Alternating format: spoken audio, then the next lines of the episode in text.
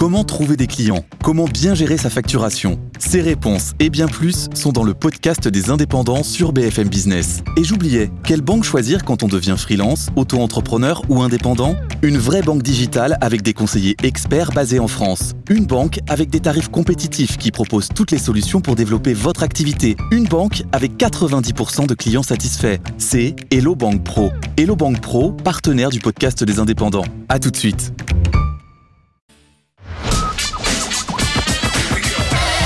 BFM Business, la France a tout pour réussir. Jérôme Tichit. Bonjour, bonjour à toutes et à tous et bienvenue sur le plateau de la France à tout pour réussir. Chaque week-end, chaque semaine, vous le savez, sur BFM Business, un concentré d'économie positive. Et bien, après la foire de Paris le week-end dernier, nous voici maintenant au Paris Event Center, dans le quartier de la Villette, à l'occasion de la sixième édition du salon Evolution, salon de l'hydrogène. Et euh, une nouvelle fois, donc, tous les acteurs qui comptent en France et en Europe dans ce secteur sont présents à ce rendez-vous de Evolution. Certains sont parmi nous aujourd'hui. Avec eux, nous parlerons notamment de de la stratégie française en matière d'hydrogène vert, hydrogène décarboné. Et chaque entreprise nous parlera également, bien sûr, de sa propre stratégie et de ses ambitions. Avant donc d'entrer dans le vif du sujet, un rapide tour de table. Philippe Boucli, président de France Hydrogène, qui fédère les principaux, les principaux acteurs de la filière. Je me tourne vers les entreprises côté gauche avec Philippe Mérino, vice-président d'Air Liquide pour la zone Europe du Sud-Ouest. Air Liquide, bien sûr, un des acteurs français historiques et majeurs de la filière. Également Luc Poyer, président de McPhee, qui propose des solutions hydrogène à ses différents euh, clients. Et puis entre vous, donc Jean-Baptiste Chouamet, directeur général d'Hélogène, qui produit également ces six précieux électrolyseurs dont on reparlera plus longuement dans quelques instants. Enfin, avec nous également Florence Pousson-Monpeau, directrice de la nouvelle entité euh, Green Tech Plus au sein de JL Events, qui organise ce salon hydrogène. On commence avec vous d'ailleurs, euh, Florence, et euh, on le voit, on est ici, on est ravis d'être en présentiel. Il y a beaucoup de monde, beaucoup de participants. C'est une édition 2022. Euh, on, était à la foire de Paris il y a quelques jours, il parlait de renouveau, c'est reparti. C'est un peu la même chose pour ce salon. Nous sommes très heureux d'ouvrir euh, cette manifestation dans cette dynamique. Euh, nous avons travaillé depuis de nombreux mois avec France Hydrogène pour euh, en assurer la réussite et en tous les cas en garantir le succès. Je crois que nous avons les chances d'être sur une filière extrêmement porteuse et les dernières manifestations que l'on a organisées ont toutes été extrêmement dynamiques et je crois que le, salon reflète aujourd'hui ce qu'est la filière et ce qu'est le marché. Alors il y a de nombreux groupes euh, du CAC 40. On a ici euh, Air Liquide. Combien Combien de PME, de PMI Beaucoup de régions aussi tout à fait une très belle dynamique et en tous les cas un salon qui fédère la profession et le marché aujourd'hui. C'est important, je crois, de, se dire que le salon est un démonstrateur de ce qui se passe au niveau économique et au niveau politique. Euh, la France prend une position qui est stratégique et déterminante à l'échelle de la politique européenne et de la politique mondiale. Donc nous sommes très heureux aujourd'hui de pouvoir compter 310 entreprises et marques qui sont présentes sur cette manifestation. 18% d'entre elles sont internationales. 11 entreprises du CAC 40, 11 territoires représentés. Donc euh, une, dynamique d'ensemble qui va être extrêmement structurante pour les acteurs qui vont venir sur Evolution durant ces deux journées. Philippe Boucli, donc vous êtes le président de France Hydrogène. Combien de membres euh, et toute taille confondue, donc aussi parmi France Hydrogène?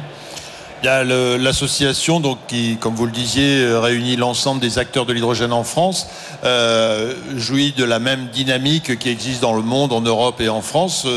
Nous avons maintenant dépassé le cap des 420 membres. Euh, nous étions 60 en 2016, 120 en 2019, 420 maintenant. Et euh, à la fois des grands groupes, euh, une centaine de grands groupes, 200 PME, PMI, start-up. Tous les laboratoires de, recherche de, France sont membres de France Hydrogène. Et ce qui est probablement une de nos spécificités, des territoires. Donc euh, toutes les régions de France sont membres de France Hydrogène, mais également des agglomérations, des métropoles, des communautés de communes, des syndicats de, mais également des syndicats d'énergie, des syndicats de transport et des pôles de compétitivité. Et pour bien planter le décor, eh je vous propose de regarder ce, ce sujet signé Jean-Baptiste Huette qui résume la stratégie française dans le domaine de l'hydrogène. Il évoque bien sûr notamment le plan d'investissement de 9 milliards. On en parle juste après. Faire de la France un pays producteur d'hydrogène, c'est le premier objectif du plan. Mais attention, un producteur d'hydrogène vert, c'est-à-dire en utilisant la technologie de l'électrolyse avec de l'électricité d'origine nucléaire, solaire ou éolienne. De l'hydrogène, pourquoi faire? D'abord pour décarboner certains secteurs industriels, la sidérurgie, l'industrie pharmaceutique, les cimenteries, très consommateurs de gaz et gros émetteurs de CO2. Ensuite, décarboner la mobilité lourde, les trains, les bus, les camions, un peu plus tard les avions, et enfin développer le stockage d'énergie. L'hydrogène peut en effet être converti en électricité et réciproquement. Au total, le plan prévoit une enveloppe de 9 milliards d'euros d'ici à 2030 pour monter progressivement en puissance. À la différence d'autres pays comme la Chine ou certains États américains, les projets français ne prévoient pas dans l'immédiat le développement massif de l'hydrogène pour nos voitures du quotidien. Pour finir, un volet infrastructure essentiel, stations de production, de stockage, pipeline. Mais devant l'immensité de la tâche et de l'avis de tous les experts, il faudra débloquer des fonds supplémentaires et surtout mutualiser ces infrastructures, ces réseaux avec nos voisins européens. Alors, beaucoup de choses, Philippe Bouclier, dans ce sujet. Si j'en reprends une, d'abord les objectifs. On, mise beaucoup donc sur la décarbonation de l'industrie et de la mobilité lourde. D'autres pays, on, l'a dit, l'Allemagne, la Chine, euh, misent peut-être plus sur les véhicules particuliers. La Chine, qui, je crois, euh, envisage un million de véhicules à l'hydrogène pour les particuliers d'ici 2030. Est-ce que c'est eux, est-ce que c'est nous qui avons fait ou qui faisons les bons choix, selon vous? Bah, Tout d'abord, je tiens à, euh, disons, à saluer l'engagement des autorités gouvernementales en faveur de, l'hydrogène et euh, de montrer le, chemin qui a été parcouru. C'est même pas un chemin, c'est un bond en avant qui a été parcouru au cours des, dernières années. Si vous vous souvenez, le 1er juin 2018, Nicolas Hulot présente le plan hydrogène, présente seul le plan hydrogène, et il dit euh, dès 2019, on va mettre 100 millions d'euros, et 100 millions, c'est pas rien. Et là, votre et là, on est sur 9 milliards. Je pense que c'est plus que 9 milliards. Je pense qu'on dépasse les 10 milliards si on compte d'autres euh, budgets alloués notamment à l'automobile ou à l'aviation. Et qu'est-ce qui a fait ce déclic? Pourquoi est-ce qu'on est passé en 2018 de 100 millions à plus de 9 milliards? C'est cette prise de conscience euh, et euh, la volonté que l'hydrogène pouvait justement au-delà des objectifs de décarbonation, être également un facteur de réindustrialisation. Euh, c'est lors d'une de, ces conférences de presse que le président Macron dit je, demande euh, au Premier ministre de faire un, plan de réindustrialisation. Et à partir de là, on a eu l'écoute du ministère de l'économie. Et le 8 septembre 2020, ces deux ministres, euh, trois même, donc Madame Pompili, Monsieur le maire et parfois Madame Agnès Pannier-Runacher, qui ont présenté ce plan qui montrait bien l'imbrication et la, nécessaire euh, coordination entre l'écologie et l'économie. Est-ce qu'on a fait les bons choix? Donc j'ai dit d'autres. Il y a d'autres pays qui ont fait des investissements plus massifs et d'autres choix dans les objectifs. Le, votre documentaire le, rappelle, euh, trois piliers, euh, décarbonation de l'industrie et se fonder sur les grandes quantités qui seront nécessaires pour euh, fonder une filière française de l'électrolyse compétitive, et je pense que nos amis vont en parler. Oui, absolument. Et deuxièmement, décarboner la mobilité professionnelle, mobilité lourde, mobilité intensive. Mobilité intensive, c'est les taxis, c'est la logistique du dernier kilomètre, et maintenir un haut niveau de d'exigence et d'excellence euh, en recherche, développement et innovation. Nous sommes complètement en ligne euh, avec cette euh, approche. C'était les priorités qu'il fallait, fallait avoir pour changer d'échelle et réduire, réduire les coûts. Je signalerai quand même quelques angles morts dans cette stratégie. C'est tout d'abord tout ce qui est stationnaire. À juste titre, les applications stationnaires ont été repoussé. Ah, je ne vais pas dire écarté, mais repoussé. À juste titre, parce que RTE, le, gestionnaire du réseau électrique, nous dit il n'y a pas, d'abord, il n'y a pas beaucoup de renouvelables mhm. en France, et donc il n'y a pas euh, besoin d'hydrogène pour stocker les excédents de, renouvelables. Ceci étant, on a des, il y a des îles, il y a un, nombre d'îles incroyables euh, françaises. Et donc ces territoires isolés peuvent bénéficier de ces applications stationnaires. On a des, champions, euh, Povidian, H6, EODEV, Hydrogène de France euh, Énergie. Bon, premier, euh, donc, euh, poussé sur le stationnaire. Deuxième,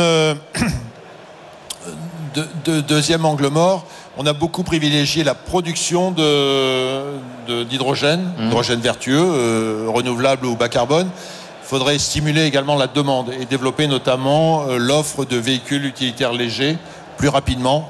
Les produits existent, on a la chance d'avoir deux constructeurs qui ont des, des modèles mais il faut que leur production euh, se développe. Troisième euh, angle, mort, des solutions à explorer des solutions qui ont été envisagées dans le passé, mais qui euh, ont été écartées, mais qui reviennent sur le devant de la scène, c'est le moteur à combustion interne à hydrogène, qui peut être un facteur d'accélération pour la mise en place justement d'une infrastructure de recharge. Et puis des solutions à développer qui sont mises au point, mais qui demandent à être développées c'est la production d'hydrogène à partir de biomasse, procédé Inoca de la société Hafner.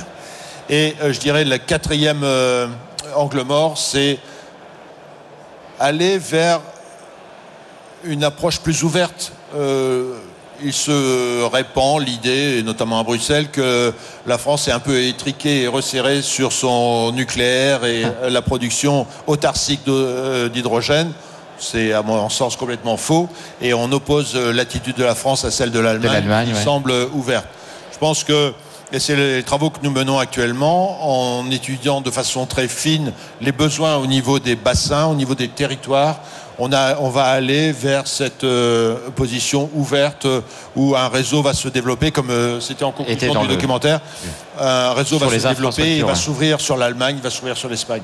On va reparler de l'implantation très importante dans les territoires. Je me tourne vers vous, vers vous trois. La stratégie de la France, je commence avec vous, Philippe Merino, acteur, donc on l'a dit, historique. Euh, vous êtes vice-président d'Air Liquide pour la zone Europe du Sud-Ouest. La stratégie de la France, telle qu'on vient d'en parler avec Philippe Boucli, telle, qu'elle dans le sujet, est-ce qu'elle vous semble bonne? Est-ce qu'on fait les bons choix actuellement? Alors je suis tout à fait d'accord avec euh, Philippe Boucli. Enfin, il faut saluer le support et l'écoute des pouvoirs publics, je crois, sur le dernier mois.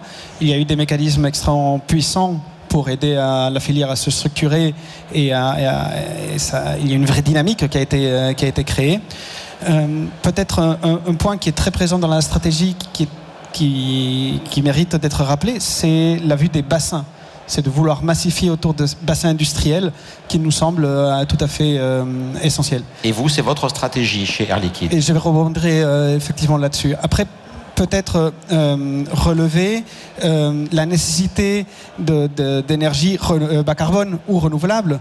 et je crois qu'il faut que l'État continue à promouvoir non seulement la production d'énergie, mais l'arrivée de cette énergie dans les bassins. Et donc, il y a de l'infrastructure électrique à prévoir.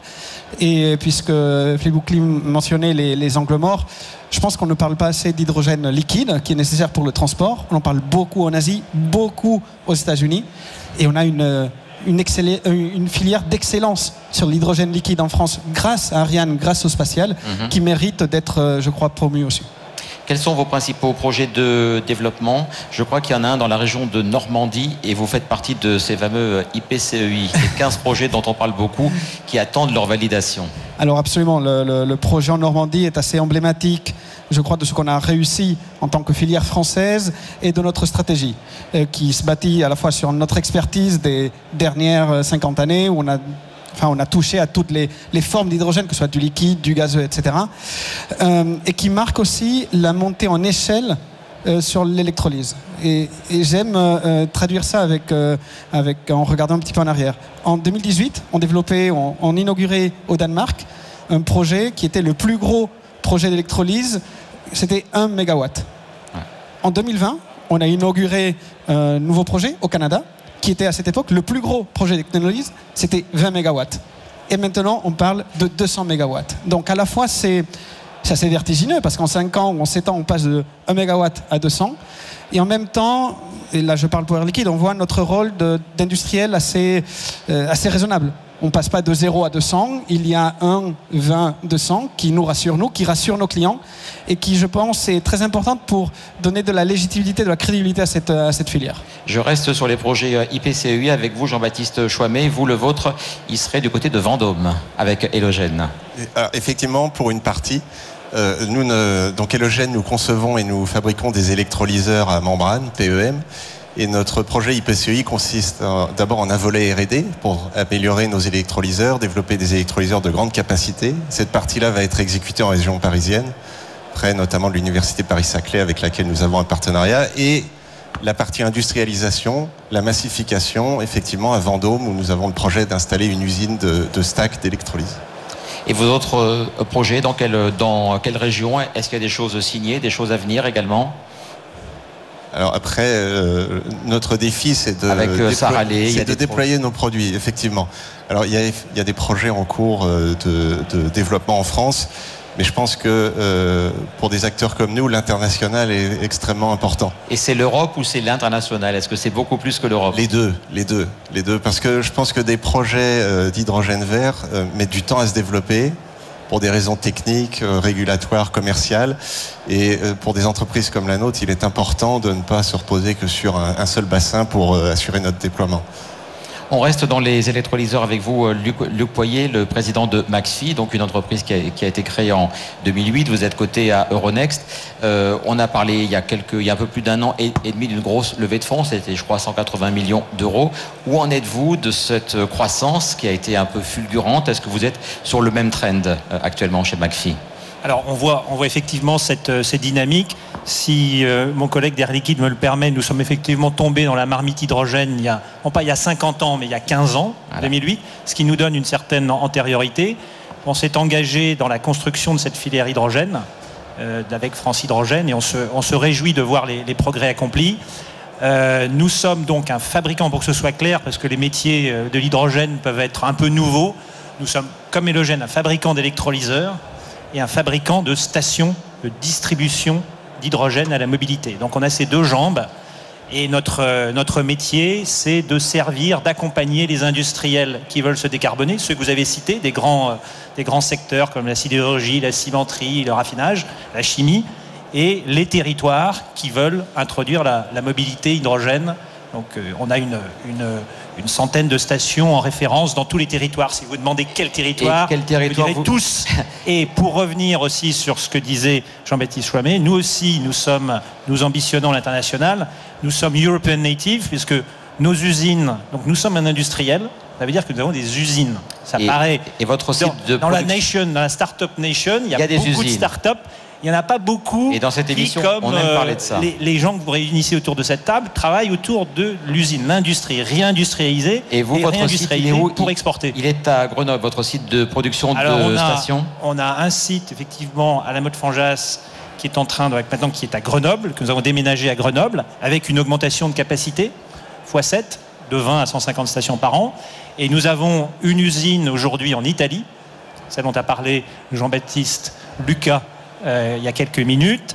Euh, et là, nous allons ajouter une, nous, nous voulons ajouter, nous voulons ajouter une euh, gigafactory, puisque c'est le terme consacré, à Belfort, avec 1 giga. Et c'est pareil, Euh, ce c'est qui ferait 1,3. Et ce sont qui les est fameux- beaucoup et à la fois peu projets- au niveau des ambitions européennes. Et ce sont les fameux projets, les 15 euh, projets sur, les, sur lesquels vous êtes en, en- en attente d'une confirmation. C'est Voilà. à quelle échéance? C'est en fin d'année?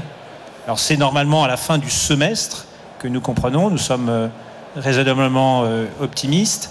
Et j'ajouterais par rapport à ce qui a été dit qu'effectivement la stratégie euh, française est, est solide puisqu'elle elle mobilise les ressources nécessaires. Elle se construit autour d'une vision qui me paraît la bonne. Euh, une question que vous avez pu poser, c'est est-ce que ça- cette fois-ci ça va marcher? Parce qu'on est à la cinquième vague d'engouement pour l'hydrogène. Mhm. Et donc il y a eu le bon choix stratégique qui est de permettre l'effet d'échelle par la massification industrielle. Et cette massification va réduire les coûts qui va permettre d'avoir une mobilité hydrogène. C'est quand même important de revenir à la logique du- du- de la stratégie industrielle française, parce que ce n'est pas des subventions pour des subventions. Et, et ensuite, les, les- les acteurs que vous voyez ici, peut-être les champions de demain, On doivent exporter, puisqu'on a une balance Commercial très déficitaire. très déficitaire. De plus en plus depuis quelques mois. Voilà, et donc c'est ça le combat à relever, et il doit être européen bien entendu, avec une ouverture. Peut-être que maintenant l'enjeu, il est double, c'est d'exécuter. Hein, L'industrie est un art d'exécution. Ouais. Il faut effectivement prendre les décisions, les, les IPSA, il faut qu'ils débouchent. Et puis, il faut euh, le mettre en œuvre et s'ouvrir sur euh, l'international. On va parler d'emploi qui est, un, qui est un, secteur aussi très important parce que c'est un secteur qui va euh, développer de très nombreux emplois en France, euh, entre autres. Mais avant, l'actualité de la semaine, eh bien, c'est Life qui a été créé il y a cinq ans à peine dans la région de Nantes et qui vient d'entrer en bourse pour poursuivre son développement. C'était lundi dernier. On va écouter son PDG, donc Mathieu Guéné, qui était l'invité de Good Morning Business. Mais juste avant, Jean-Baptiste Huette nous rappelle le cœur d'activité de Life. C'est donc de l'hydrogène vert. On ne parle presque que de ça depuis le début de cette émission, mais là c'est à partir de l'éolien. Voici le sujet de Jean-Baptiste Huette. Life est au cœur de la stratégie française et européenne pour le développement de l'hydrogène. Il s'agit en effet de devenir des producteurs d'hydrogène vert. L'entreprise nantaise fondée en 2017 utilise donc le principe de l'électrolyse, un courant électrique qui sépare les molécules d'hydrogène dans l'eau, un processus qui nécessite de grandes quantités d'électricité et c'est bien là le cœur du sujet. Cette électricité doit être décarbonée, c'est-à-dire produite avec du nucléaire, du solaire ou de l'éolien. Et c'est cette dernière solution qu'a choisi Life. Trois éoliennes, par exemple, tournent nuit et jour à proximité de son usine de Boin en Vendée, où 300 kilos sont fabriqués chaque jour. Life possède cinq sites en France et emploie un peu plus de 80 salariés. Après cinq ans d'existence, l'entreprise s'est aussi taillée une solide réputation à l'étranger, au Danemark notamment, où elle a plusieurs projets. Le Japon aussi surveille Life avec beaucoup d'intérêt. Le conglomérat Mitsui, spécialisé dans la chimie, l'énergie, les ressources minières, a investi 10 millions d'euros dans l'entreprise. Au total, plus de 60 millions ont été levés depuis sa création, mais pour poursuivre et financer son aventure à l'international, Life a choisi la bourse. Et alors, vous avez 93 projets en cours à travers l'Europe. Donnez-nous euh, des exemples de, de ces projets qui sont en développement. On a gagné un appel d'offres auprès de la Deutsche Bahn pour alimenter le train à hydrogène de Siemens. On a gagné aussi un appel d'offres au Danemark pour faire le plus gros site au monde de production d'hydrogène. Aujourd'hui, euh, le plus gros site qui est en Europe, il fait 10 mégawatts. Nous, on va faire quasiment 10 fois ça mm. au Danemark pour décarboner euh, l'industrie. 93 projets, c'est énorme. C'est un portefeuille de, projets euh, qui est quasiment 5 fois plus gros que certains de nos concurrents. Et comme vous le disiez, Aujourd'hui, tout le monde veut de l'hydrogène vert pour remplacer le gaz russe, pour se décarboner. Donc notre marché est en pleine explosion. On a un objectif, européen commun que l'hydrogène représente 25% de notre énergie totale en 2050. Philippe Mérino, quand on voit des nouveaux entrants comme cela, 5 ans d'existence, vous en avez 50, donc il y a un rapport de 1 à 10, comment est-ce qu'on le vit? On se dit il y a de la place pour tout le monde, on les intègre, on entre dans leur capital, c'est quoi la stratégie d'Air Liquide Alors ça fait 50 ans qu'on est dans l'hydrogène, mais ça fait 120 ans qu'on existe. Absolument. Euh, alors je pense que tout d'abord il faut euh, être très content de la vitalité de la filière. Enfin, je crois que c'est, euh, il faut saluer qu'il y ait plein d'acteurs qui rentrent dans, dans cette filière. Et, je pense que, comme on a dit, la politique des pouvoirs publics y est pour quelque chose. Euh, je crois qu'il faut prendre conscience de la taille phénoménale potentielle de ce marché. Le rapport du Conseil mondial de l'hydrogène en 2017 disait en 2050, ça devrait être 2500 milliards d'euros. Pour donner un ordre de grandeur, ça veut dire que si Air Liquide avait 1% de ce nouveau marché, Air Liquide doublerait de taille. Donc, quelque part, il y a, et il y aura, enfin tout le monde va trouver sa place parce qu'on on parle d'une révolution absolument gigantesque. C'est 20% de l'énergie qui passera par ce nouveau vecteur qui est, euh, qui est l'hydrogène. Après, euh, voilà, c'est une filière qui s'est structurée. Je pense qu'on assume notre position de, leadership du fait de notre histoire. Comme vous l'avez dit, on a, on a touché à l'hydrogène depuis 50 ans sous toutes ses formes. Et comme leader de, de la filière, on regarde tout ce qui se passe, mais comme tout le monde. Il nous reste euh, trois minutes. J'aimerais que l'on parle d'emploi. Donc avec vous d'abord Florence, euh, Florence Rousson Monpot. Euh, il y a toute une partie ici donc cette dans cet événement qui est consacrée à la formation, à l'emploi et de plus en plus dans tous les événements, dans tous les salons que vous organisez, l'emploi, les difficultés de recruter, les difficultés de formation, c'est au cœur aussi de ces rencontres. Oui, tout à fait. Chez GL nous avons choisi de, créer cette division euh, Green Tech Plus qui organise neuf salons professionnels sur les enjeux effectivement de la transition énergétique aujourd'hui. On s'aperçoit que euh, quand on parle de levier de compétitivité, quand on parle de politique de croissance, il est important pour les entreprises de pouvoir trouver les bons candidats. On a un enjeu aujourd'hui extrêmement important sur la structuration de nouveaux métiers. Je parle sous le contrôle de Philippe, mais France Hydrogène référence plus de 84 métiers autour de la filière de l'hydrogène aujourd'hui, avec dans le cadre des évolutions qui sont attendues, une filière qui va passer de 3500 à 100 000 emplois directs et indirects. Donc effectivement, c'est un enjeu stratégique. quelle échéance? 2030. 2030. Il nous reste vraiment quelques secondes. Je vais faire un petit tour de table rapide. Cette, émission s'appelle La France a tout pour réussir. Est-ce que vous estimez, je commence avec vous Philippe Merino, que la France a tout pour réussir en matière d'hydrogène? Absolument. On a les talents, on a la technologie, on a la volonté, on a les clients. Ben, c'est le temps d'agir, c'est le temps de l'action là. Jean-Baptiste Chouamet Absolument. On a des acteurs dans tous les segments de la chaîne de valeur. C'est pas donné à tous les pays dans le monde. On a des ingénieurs extraordinaires, des grands scientifiques, et avec ça, je pense qu'on va y arriver. Luc, Poyer. Un chiffre pour la, fin. En 2007, l'Europe arrivait à produire 32% de, son, de ses panneaux photovoltaïques. Aujourd'hui, c'est 2,5% faisant en sorte qu'il ne se passe pas la même chose pour l'hydrogène. Mais parfois, il, faut des incitations fiscales et des politiques volontaristes aussi. Hein. Et maintenant, il faut des industriels capables d'exporter et d'être compétitifs. Ils sont là sur, sur, notre, gauche. Philippe Boucli, euh, la France a tout pour réussir On a tout pour réussir. Il y a notamment des grands groupes qui ont, euh, disons, euh, l'envergure pour investir, pour aller sur toutes les, dans tous les, à l'international. Des euh, des PME, PMI, start-up qui ont cette créativité euh, et cette agilité que n'ont pas forcément toujours les, grands groupes, euh, l'excellence de la recherche et puis la motivation des, territoires, notamment les, régions, les régions qui ont comme disons, comme compétence à la fois la mobilité, le développement de l'économie et la formation. Donc, euh, c'est le lieu clé. Qui sont très motivés. Toutes les régions de France ont une stratégie ou une feuille de route, ont des budgets alloués au développement. Donc, on, on a vraiment tout pour réussir. Et est-ce qu'on a également tout pour réussir? Qu'est-ce que vous en pensez, Florence? Je pense qu'on a tout pour réussir. Nous sommes ravis de pouvoir proposer euh, aux acteurs du marché un formidable outil qui est un accélérateur aujourd'hui des stratégies, de la structuration des activités des entreprises. Je vous donne déjà rendez-vous en février prochain à la porte de Versailles. Et puis, je crois qu'on a beaucoup parlé d'internationalisation. On a travaillé aussi avec euh, France Hydrogène et le MEDEFI à la création d'un nouvel événement au Chili. Je crois que c'est aussi important qu'on puisse du coup accompagner les entreprises dans le cadre de leur développement international. Donc, euh, oui, la de France développer la marque, et de développer la marque Evolution. C'est euh, exactement. C'est important. Le mot de la fin en quelques secondes. Non, je disais, il y a beaucoup d'acteurs le maître mot aussi, c'est coopération, collaboration. Et pour les Gaulois que sont les Français, c'est pas toujours simple. Les Gaulois parfois un peu réfractaires. Hein. Voilà. eh bien, un grand merci. Merci à vous tous. Et je voudrais également remercier très chaleureusement Jean-Baptiste Huette, mon collègue de la rédaction de BFM Business, spécialiste de l'énergie, pour l'aide à la préparation de cette émission. Merci également à Annalisa Capellini pour la production.